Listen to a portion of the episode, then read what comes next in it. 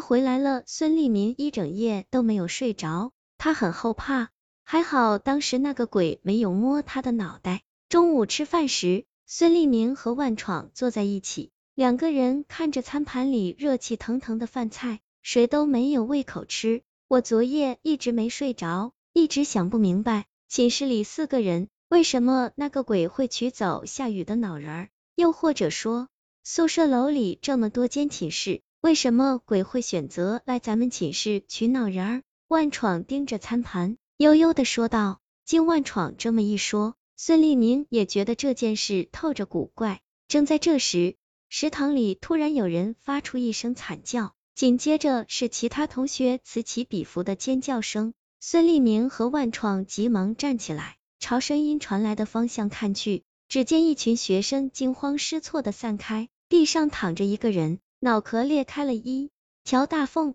从裂缝处正向外流出墨绿色的液体。孙立明和万创急忙走了过去。当他们看到躺在地上的人时，吓得再也不敢多看一眼，头皮发麻的跑出了食堂。他们看到地上躺着的人竟是夏雨，两个人跑到食堂外，才气喘吁吁的停下来，站在门外，忍不住朝里面张望。孙立明胆战心惊的说：“现在该怎么办？夏雨已经不是人了，他这次回来，该不会是要害死咱们俩吧？”万闯也震惊的不知所措。如果不是昨晚他和孙立明去看望夏雨，他们就不会看到夏雨掰开脑壳后的恐怖模样。想到严永浩说的那件事，万闯急忙说道：“现在夏雨回学校了，很有可能是想找回自己的脑仁儿。”正在这时，食堂里有人喊道：“妈呀，他动了，快跑啊！”学生们惊慌失措的从食堂里跑了出来。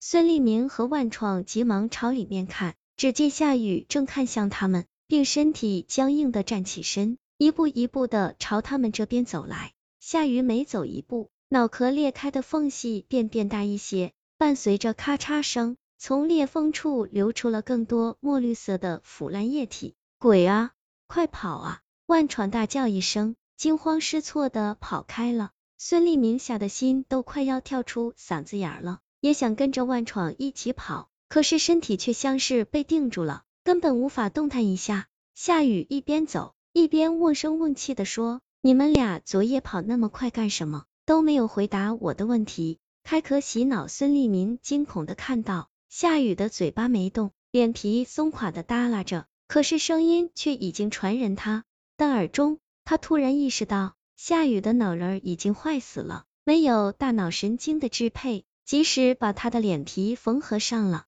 他也无法再像正常人那样说话了。眼看夏雨已经来到自己面前，孙立明吓得身体剧烈的颤抖起来。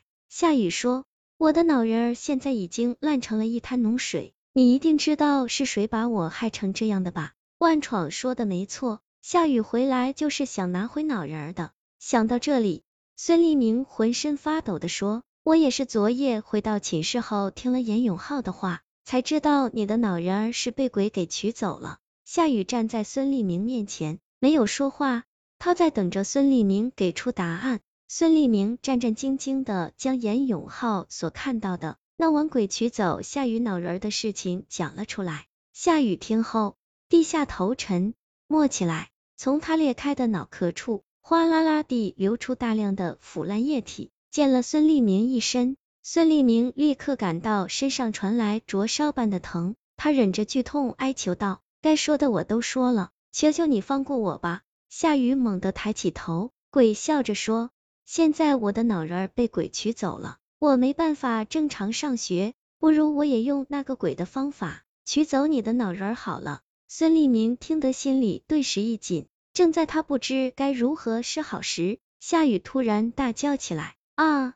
我的头好疼！说完，捂着裂开的脑壳倒在地上，抽搐起来。此时的孙立明感觉自己可以动了，刚想跑，却看到严永浩竟站在夏雨的身后。严永浩手里拿着一块砖头，那上面沾着从夏雨脑壳里流出的腐烂液体。严永浩扔掉砖头，蹲下身子，抓起夏雨的胳膊，冲着孙立明喊道：“别愣在那里，快帮我把他抬到寝室去。”孙立明头皮发麻的抓起夏雨的脚，两个人将夏雨拾回了寝室。刚刚万闯吓得跑回到寝室后，一直缩在被子里。当他看到两个人抬着夏雨回来，惊得立刻坐了起来。你们把夏雨抬到寝室里干什么？万闯头皮发麻的问道。给他开壳洗脑。严永浩说着，从床底下拿出热水壶，并示意孙立明和万闯按住夏雨的身体。两个人不知道严永浩为什么要做这些，但还是照做了。